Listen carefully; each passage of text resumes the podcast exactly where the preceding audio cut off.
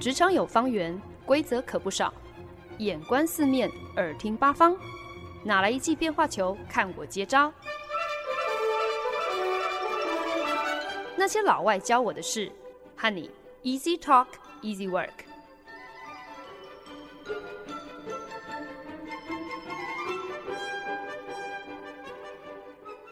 您现在收听的是《那些老外教我的事》，我是节目主持人焕恩。上周经典老片 A B C 跟大家聊到了一九五七年上映的《Twelve Angry Men》十二怒汉，我整个是强力推荐，所以就觉得说，诶，或许五零年代的电影比我想象中的要好看很多。经典之所以为经典，总是有原因的嘛。所以呢，本周节目我又特别挑了一部同时期的经典老片，一九五四年大导演希区考克最受推崇的悬疑之作之一。后窗 （Rear window）。Rare Window 改编自短篇小说，描述一位专业的摄影师在某一次出外景的时候，他受了伤，断了腿，不良于行，就只好在家休养。那刚好适逢气温飙高的盛夏，这个摄影师无处可去，每天呢就只能够在家靠偷窥街坊邻居来排遣时间。某天晚上，他目击了其中一位邻居特别鬼祟的行径。就让他深信不疑，他目睹到了一起杀妻案。我不知道听众朋友当中有没有希区考克的铁粉，如果有的话，那容我在这边先致上很深的一个歉意哦，因为我必须要坦诚，我在看后窗的过程，我是看到之前 睡着，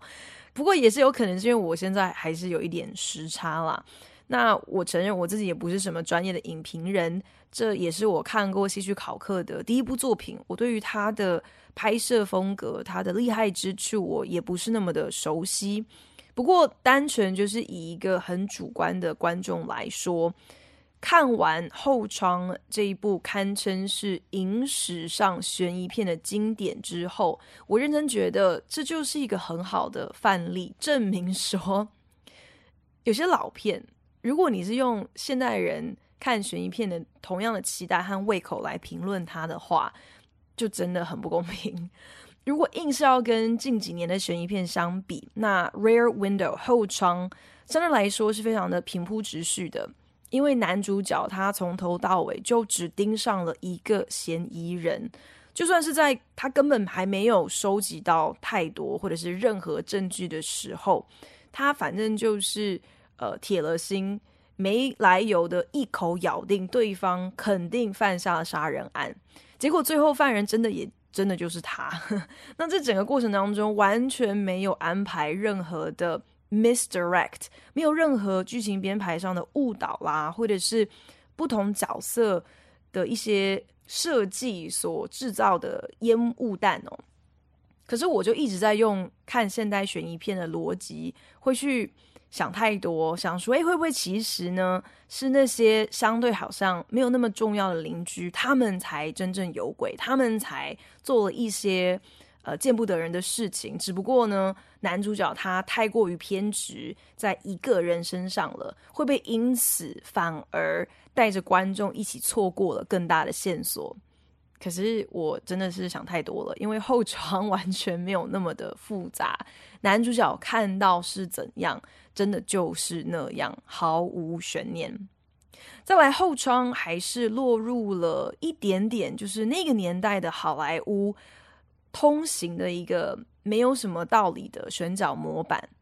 男主角 Jimmy Stewart 跟女主角 Grace Kelly，也就是后来的摩纳哥王妃，这两个演员，他们实际上的年龄足足差了二十一岁耶。如果今天我们把性别对调了，这样的一个年龄差距完全是天方夜谭。好莱坞绝对不可能把如此夸张的一个女大男小的组合搬上大荧幕，即便是到现在，基本上。也几乎从来没有看过女主角大男主角二十一岁这样子的一个配对哦。可是呢，一直以来好莱坞却认为男大女小这样的组合跟现实是完全没有脱节、完全不违和的。Grace Kelly 今天她不管是在哪一个时空，真的都只能够用绝世美女来形容她。而 Jimmy Stewart 当年他在好莱坞就是以擅长饰演那种能够引起观众共鸣的平凡男子著称哦，所以大家就想象一下，这两个人不管是在年龄上或者是外形上都有一定的差距，把两个人凑成一对，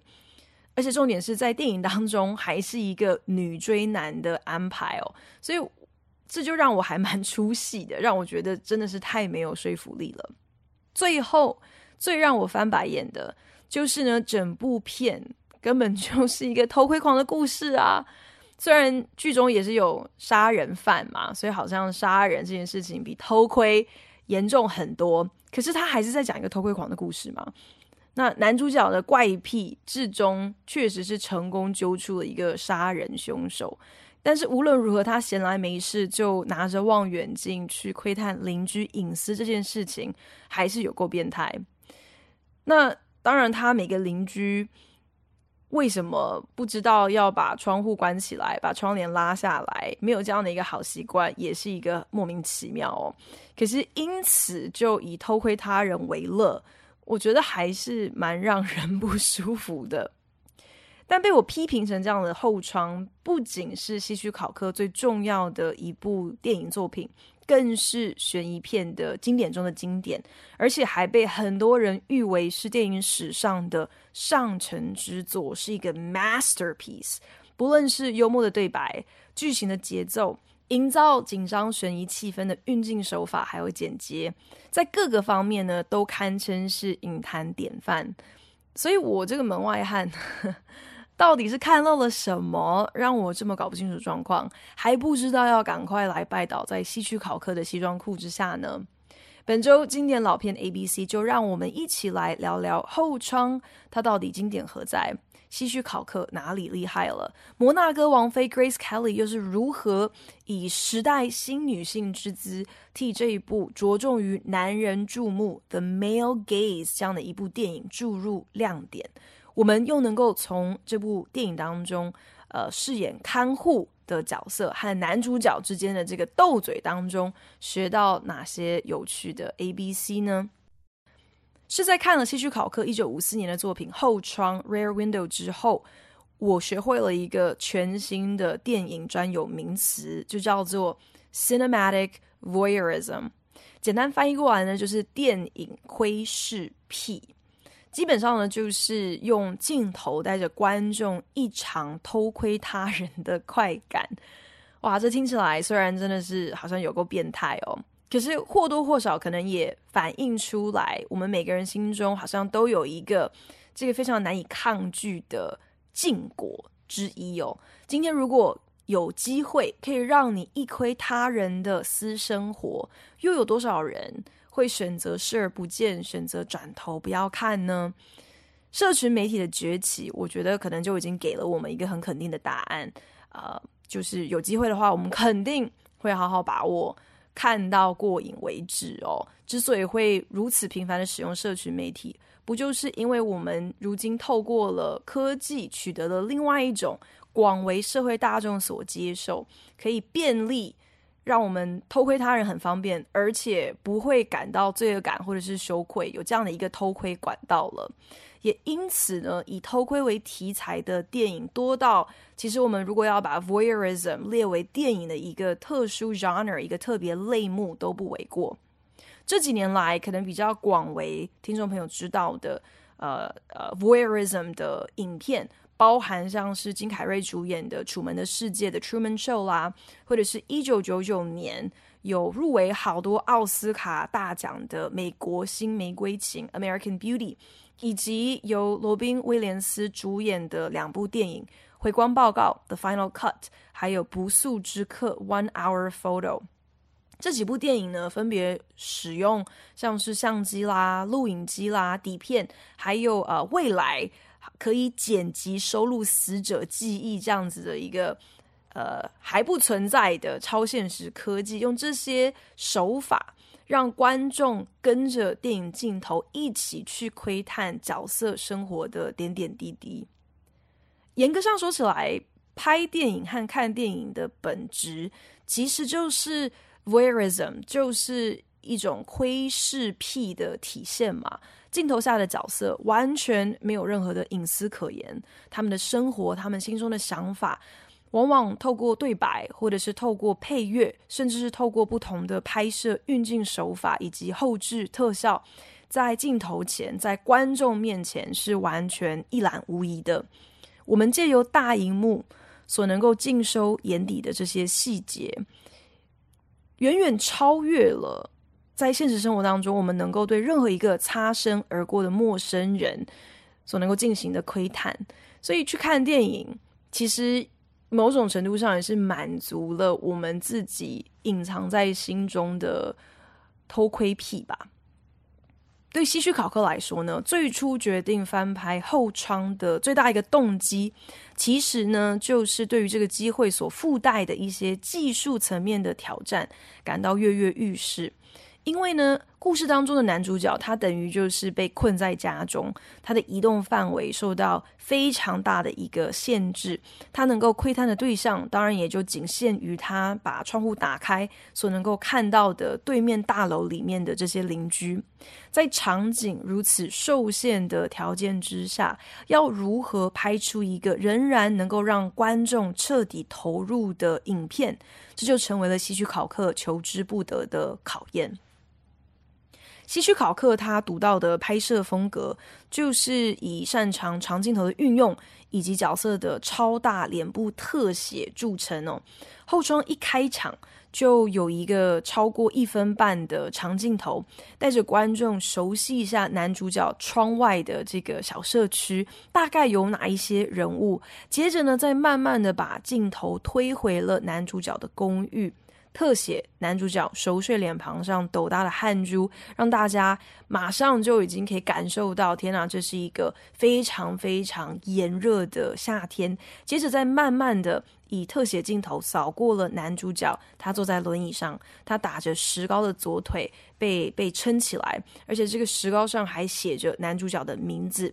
镜头。代替观众的眼睛，继续探索着男主角的家。看到他摆在桌上有一台支离破碎的摄影机，墙壁上还挂着一幅赛车道上翻车，然后轮胎都飞出来的这样一张裱了框、非常惊骇的黑白照片。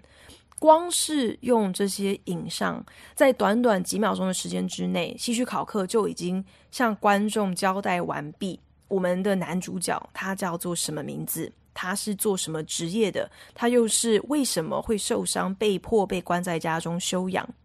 如此有效率的说故事方式，其实多少也源自于希区考克，他就是拍默片起家的嘛。在没有任何对白辅助的情况之下，要如何透过镜头充分的交代各种细节，这就成为了当时一线导演最具挑战的一个课题。所以希区考克他就始终认为啦，与其安排一个角色要透过对白来开口问男主角说：“哎，你是怎么摔断腿的？”然后男主角要反过来解释说：“哦，我是刚好出外景拍摄这个赛车比赛，然后被其中一个追撞的车它弹出来的轮胎砸到，所以受伤了。”希区考克更喜欢用镜头来说故事，觉得这样子的处理手法才更为有趣。更为上乘，在他看来呢，如果你过度依赖对白来说故事，拍出来的戏会太过平庸。It's only average。希区考克他就曾经在一个访谈中这么说：“To me, one of the cardinal sins for a scriptwriter when he runs into some difficulty is to say, we can cover that by a line of dialogue。” 对我来说，编剧就是 script writer，他们可以犯下最不可饶恕的大罪，就是英文当中所谓的 the cardinal sin，就是当你编写一个故事遇到了一个瓶颈的时候，编剧竟然会说没关系，没关系，我们可以用几句对白就圆回来。Dialogue should simply be a sound among other sounds, just something that comes out of the mouths of people whose eyes Tell the story in visual terms。对白 （dialogue） 不过就应该是众多音效当中的其中之一，它只是一个 sound，它就是从角色的嘴巴会发出的一种声音而已。可是真正在说故事的是这些角色的眼睛所能够传达的画面。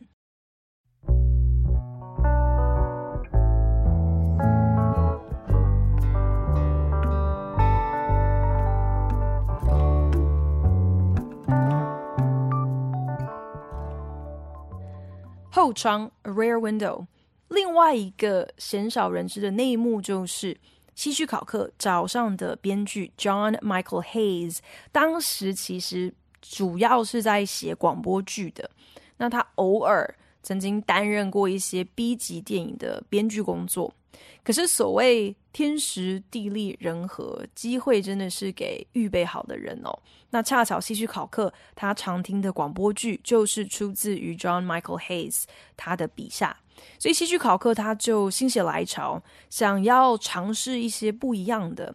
那这当然算是一种赌注喽，去找来这样一位相对没有相应经验的编剧合作，真的是一夕之间从 B 级电影的编剧要升，跟一线大导演希区考克合作一部众所瞩目的大片哦。不过我自己猜想，搞不好其实对希区考克来说呢，这也不算是什么特别。高风险的一个尝试，一个决定哦，毕竟是在翻拍一个短篇小说嘛，所以故事内容其实已经有所本了。那编剧在这个时候的作用，不过就是替电影加上几句对白，而对白我们刚刚已经聊过了，在西区考克的眼中，从来就不是电影说故事的主力。See, I'm a, what they call a purist in terms of cinema. As much as I can. Now, I'm inclined to go for the subjective. In other words, the point of view of an individual. So that visually, you do a close up of him, then you show what he is looking at. Then you cut back to the close up and you see his reaction. 希区考克曾经在访谈当中坦言。 论及电影，他是一个 purist，一个纯粹主义者。意思呢，就是在拍摄的过程当中，he's inclined to go for the subjective。他基本上都倾向想要捕捉非常主观、很 subjective 的视角，也就是透过角色他的个人观点，the point of view of the individual。那这是什么意思呢？视觉上的处理就是，他会先给这个角色一个表情大特写，这同时也是希区考克拍片风格的最鲜明的一个特色，很喜欢善用啊、呃、演员的脸部特写。那下一个画面呢，则是会让观众看到说这个角色他到底在看什么东西。紧接着再把画面剪接回到角色的脸部特写，让观众来看看角色他在看到了这个东西之后做出一个什么样子的反应。当你透过这种个人观点 （point of view） 的剪接手法来拍电影的时候，真的完全就是达到一个 “a picture is worth a thousand words”，一个画面足以抵过千言万语的境界。因为就算没有任何的对白，这样子的操作也能够一秒钟道进角色心中的 OS，让观众是一目了然这个角色他的反应、他的想法，他是一个什么样子的人。怎么会这么神奇呢？因为呢，这个 point of view editing 这个个人观点剪接法最有趣的地方，就是即便今天是同一个演员、同一号表情，如果稍微改变了角色他在看的人事物，那么观众对于这个故事的发展、对于这个人物的设定，在理解上也就会有瞬间的不同。比方说，在电影后窗里面有一幕是男主角望向窗外，下一个画面呢，就看到了邻居花园里有一只乱窜的小狗。这个时候镜头再转回男主角的时候，你就看到男主角的嘴角微微上扬。把这三个镜头剪在一起，会让人家觉得哇，男主角是被邻居的可爱小狗给逗乐了，好像感觉很温馨哦。可是呢，这三个镜头，如果你仅仅是把花园里乱窜的小狗这个画面抽换掉，改成是对面大楼年轻女舞者、女舞蹈家在家中穿着贴身紧身的舞衣伸展的这个画面，然后呢，再重新呃把这个三个画面剪在一起，就是第一个画面是男主角望向窗外，第二个画面是呃镜头转向了。女舞者的窈窕身材，第三个画面则是男主角露出了同样一个刚刚我们就是看小狗的那个同样的一个微笑哦。把这三个画面剪在一起之后，这个时候观众看在眼里得到的结论就是男主角是一个龌龊的怪叔叔，因为是偷看年轻美眉，然后露出了淫笑这样。可是偏偏这是同一个角色，同一个表情，只不过是把中间。角色在看的这个物体，在看的这个人抽换掉，就会得到不同的结论。利用画面和剪接，竟然就能够呃诉说出这么多既丰富又多变又充满了层次的故事。难怪对白对希区考克来说相对没有那么重要。但是 John Michael Hayes 他所写的剧本却仍然为后窗加分不少。他最大的贡献之一呢，就是多添加了 Lisa Fremont 这个后来由 Grace Kelly 所饰演的女主角的角色。在原著的短篇小说当中是没有女朋友这个角色的，所以在设计这个全新角色的时候呢，John Michael Hayes 就特别的用心，决定赋予这个女主角她自己。真实生活中，她的太座的职业就是让这个女主角设定她是一个专业的时装模特儿。Grace Kelly 在《后窗》这部电影当中所饰演的这个 Lisa Fremont 这个角色，是一个人美心更美的模特儿，每天从头到脚的穿着打扮，真的就只能够用完美来形容。他事业有成，他每天行程是排满满，可是却仍然不忘抽空来探望他的老男友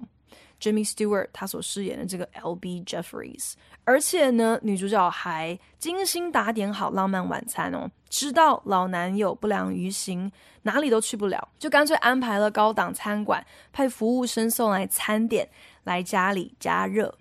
好在 Lisa Fremont 这个角色并不是没有任何脑细胞的金发花瓶，虽然呢，她对于这个又老又固执又为着自以为是的理由，所以不想要娶她的男主角，还可以这么的死心塌地，这一点真的是让我看的是满头问号哦。可是，在编剧 John Michael Hayes 的安排之下，让 Lisa Fremont 成为了这一出聚焦于 the male gaze，也就是聚焦于。男人注目、男人视角的电影当中，成为最果断、最 active、最积极主动，也最有执行力的亮眼角色。不知道大家有没有听过影视圈有一个叫做 The Bechdel Test 的女性代表性测试？这个测试的规则很简单，就是整部电影或者是电视作品当中，你至少要有两位具名的女性角色。那他们呢，必须要有一场戏是要谈论跟男人无关的话题。这个游戏规则呢，其实就是在暗讽说，有太多太多的电影、电视作品，他们呃剧中根本就没有任何的女性角色，所以没有女性代表性嘛。不然呢，就算有女性角色，通常也都是把这些角色设定成是无脑的花瓶啊，只要长得正就好，有没有名字可能都还完全不重要哦。那这样子的角色，他们在片中的功能呢，大多就只是扮演呃围绕男性角色团团转的花痴哦，不然呢，就是等着男人来搭救的落难公主，好像开口闭口。都只是在谈论自己的男朋友、自己暗恋的对象啊、自己的老公。作为电影编剧跟导演，其实你只要在你的影片当中安排两个有名字的女生角色，赋予他们跟谈恋爱、抢男人无关的故事线，你就能够轻松满足 the Bechdel test 的条件。可是最可怜、最可悲的地方就是，其实有无数的电影，甚至是直到今天，仍然有啊、非常多的电影无法通过 the Bechdel test 所设下的如此简单的标准。所以，当我发现《后窗》这么一个完全就是主打男性观点，而且还是一个偷窥别人的男性观点的电影，竟然还算是可以满足的 b a c k d o l test 的时候，其实我还蛮意外的。因为呢，电影当中除了女主角 Lisa Fremont 之外，还有男主角的看护 Stella。那 Lisa 跟 Stella 他们除了会谈论男主角之外，他们会谈论什么呢？就是在谈论他们正在偷窥。的邻居是不是真的犯下了谋杀案？那这个看护 Stella，她是一个直话直说、总是一针见血的务实中年妇女。她每天来替男主角张罗吃的，帮他按摩。呃，可是虽然好像是做这些呃比较是呃像是随从或者是比较提供服务的角色，可是她一点都不被动，她是一个非常独立自主的。强硬女性哦，毫不掩饰对男主角那些没道理的固执感到受不了，所以完全不是一个居于下风的呃花瓶角色。那其中有一场戏呢，男主角就跟 Stella 说：“啊，Lisa 想要我娶她。”Stella 就非常简短扼要的说：“That's normal，这很正常啊。”男主角接着说：“可是我不想要娶她。”Stella 完全。没有迟疑的就回他说：“That's abnormal，那是你不正常，你这样就不正常了。” Stella 在开场进门看到男主角又坐在窗边偷窥邻居的时候，他就直接说了：“哎，We've become a race of peeping toms，我们变成了一个偷窥狂民族啊！Peeping Tom。”啊、其实就是英文里面对偷窥狂的统称哦。那这个时候呢，相信大家一定就会有一个疑问啊，想要知道说，OK，peeping 就是有偷看，从门洞里头、门缝里头偷看的意思。那 Tom 就是汤姆啊。那所以这个 peeping Tom 里头在形容这个偷看人家的汤姆，这位汤姆到底是谁呢？原来其实 Peeping Tom 这个谚语是历史还蛮悠久的，在十八世纪的时候第一次出现被使用。只不过呢，这个形容词它本身竟然是跟十一世纪的一个英国流传的呃乡野怪谈是有关的。那传说呢，在呃十一世纪，在英国的一个小镇上，曾经有一位 Lady Godiva，那她就哀求丈夫。可不可以请你减少对我们证明课征的税收？那这个丈夫他知道老婆是非常谨守节操的，所以呢，他就很轻浮的说：“诶，今天如果老婆大人你愿意全裸骑着一匹白马在我们镇上逛大街逛一圈的话，那我就答应，我就答应这个把税收下修。因为这个老公就很恶劣，想说。”老婆这么贞洁，就是把这个贞洁牌坊都扛在肩上的女人，肯定是不会答应，不会没有办法做到的。只是他万万没有想到，Lady Godiva 为了要替他的人民谋福利，当真愿意照做。可是呢，他就在事先先请求了证明，在他全裸骑着马经过镇上的时候，请大家掩上门窗，不要偷看。那因为 Lady Godiva 她非常深受人民的爱戴，所以呢，大家听到这样一个请求，都愿意乖乖配合。所以呢，Lady Godiva 就在保住自己的贞洁的同时，也顺利完成了丈夫开出来的这个不合理的条件，就是要为了她的百姓来争取福祉。但是后来这个传说就开始有一点点，也不是变调啦，可是就是另外有流传一个说法，就是说，其实，在当时虽然大多数的证明都有信守诺言哦，就是。躲在家里头，没有去偷看 Lady Godiva，但偏偏就有一位叫做叫做什么汤姆的叛徒，他实在是色胆包天，没有办法抗拒如此呃千载难逢的一个机会哦，所以呢，他就在自家门上钻了一个小洞，就偷看到了 Lady Godiva 的裸体。那虽然呢，这整件事情就是包含传说，可能都不太确定说是不是真的有发生，是不是真的有 Peeping Tom 啊、呃、这么一一号人物哦，但。久而久之呢，Peeping Tom 这个形容词就变成了所有偷窥狂的统称了。后窗这部电影当中，伺候男主角的看护 Stella，他就非常的不耻偷窥人家这种行为嘛。所以除了提醒男主角说：“诶，你知道在纽约偷窥人家被抓，可是要被抓去劳动服务六个月耶。”他另外还很有感而发的跟男主角说。What people ought to do is get outside their own house and look in for a change. 大家真正应该要做的是要踏出自己的家门，然后回头内自省，不要老是想着去管别人家的闲事嘛。男主角后来干脆把他吃饭的家伙，就是加上了这个长巨炮、长镜头的照相机。把它都拿来派上用场哦，变成是他偷窥的工具哦，这样他才可以看邻居看得比较清楚嘛。那 Stella 也很幽默的就讽刺说：“你那一台相机就是一个 portable keyhole，是一个移动式的钥匙孔。”但最后 Stella 他基本上也是难以抗拒这个侦探游戏。他最后竟然是他跟女主角 Lisa 一起偷溜到对门去，想要看看可不可以找到更确切的证据哦。只能够说 Stella 他这个角色安排真的是很讨喜哦。那在整部影片当中，不只是最幽默，也是最见过世面的一个角色。同时，我觉得他也变相代表了那些可能相对比较。自命清高的观众，可能像我一样，我觉得我绝对不可能会做出这么下流、偷窥人家这样子的行为哦，啊、肯定不会跟那些无聊偷窥狂一般见识。可是说到底，其实我们都是有呃很旺盛的好奇心嘛，所以可能就会像 Stella 一样，当这个剧情急转直下，当好像有各种迹象显示说，哎。对面的邻居可能真的在做一些不是那么单纯的事情的时候，反而也会克制不了自己，想要多看两眼。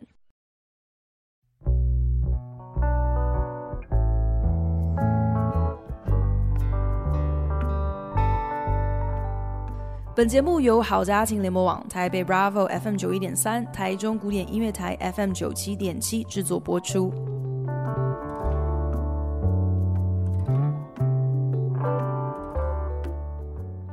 后窗 （Rear Window） 被视为是希区考克的代表作之一，以受限于男主角公寓这样的一个单一场景，让观众只能够看到男主角他看得到的视角。这确实可以说是另外一种还蛮特别的观影体验。或许这也是 Voyeurism 窥视癖、窥视感的另外一种刺激吧。你所偷看的对象。虽然是难逃你的目光，可是呢，观众其实就跟男主角一样哦，并不是全知全能的，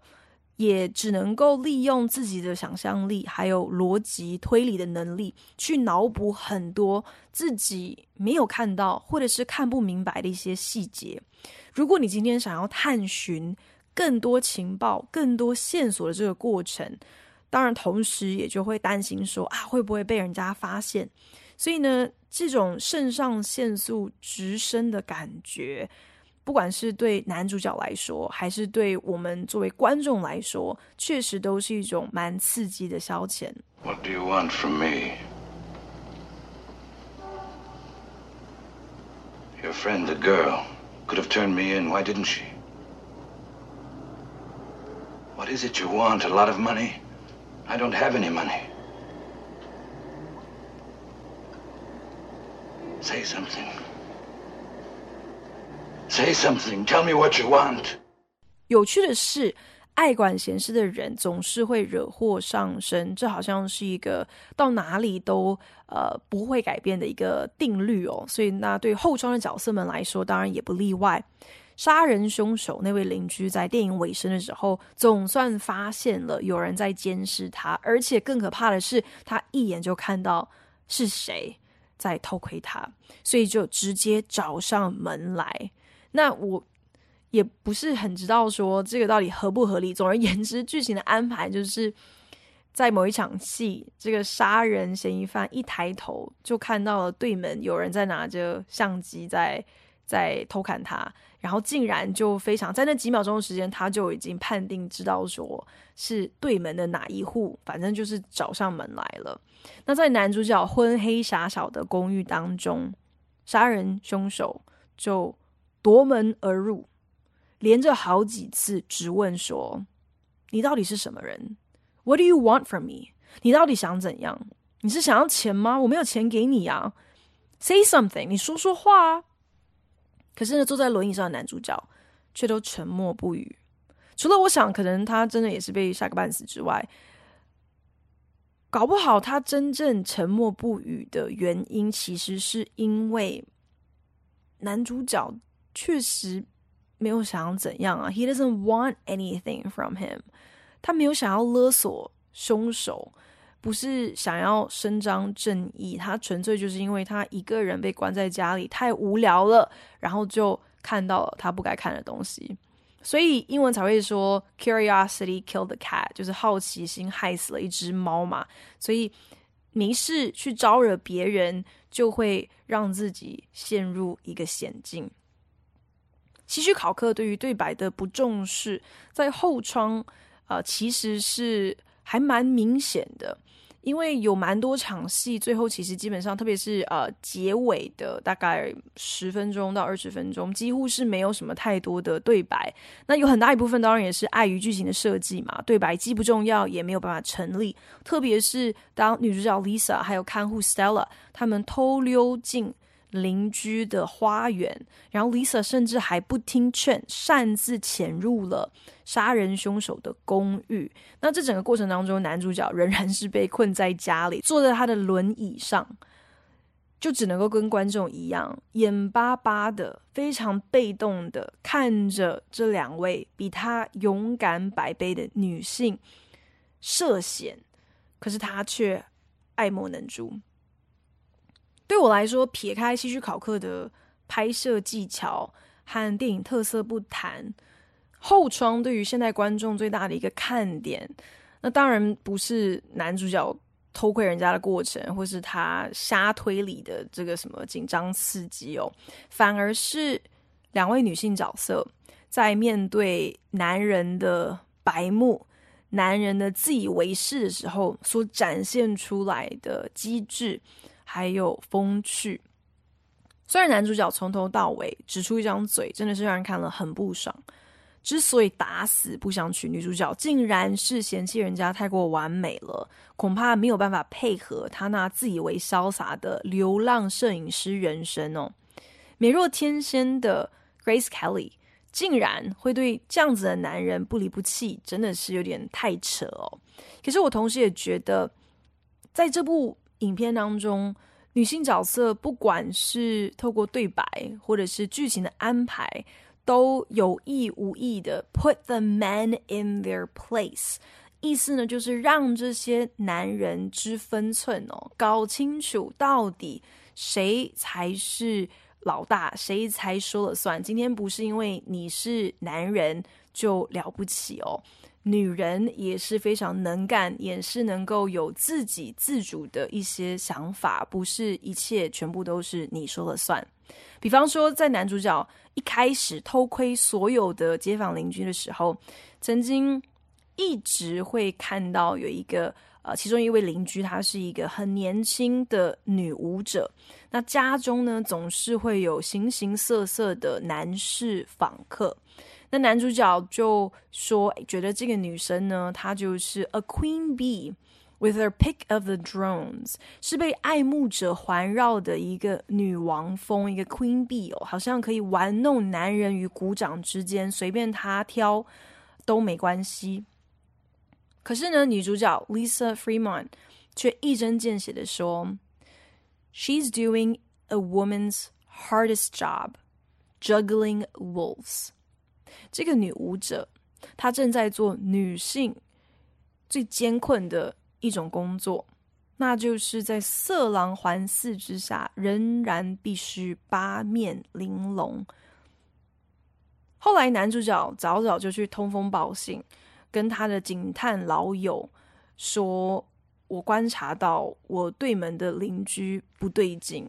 可能犯下了凶杀案，请你好好啦来查一查哦。”可是呢，这个警探从头到尾就不觉得哪里怪，哪里有疑点，而且还一直跟男主角说：“你想太多了。”呃，这个对门的邻居他是。把老婆送回乡下去了，呃，他有这个在火车站买了车票，那也有把这个行李寄去给他老婆，也是由他老婆本人在车站领去了。所以呢，你不要想太多，不要在这边呃让自己的想象力到处无限上纲，想一些有的没的。那这个时候的女主角 Lisa 她就说啦。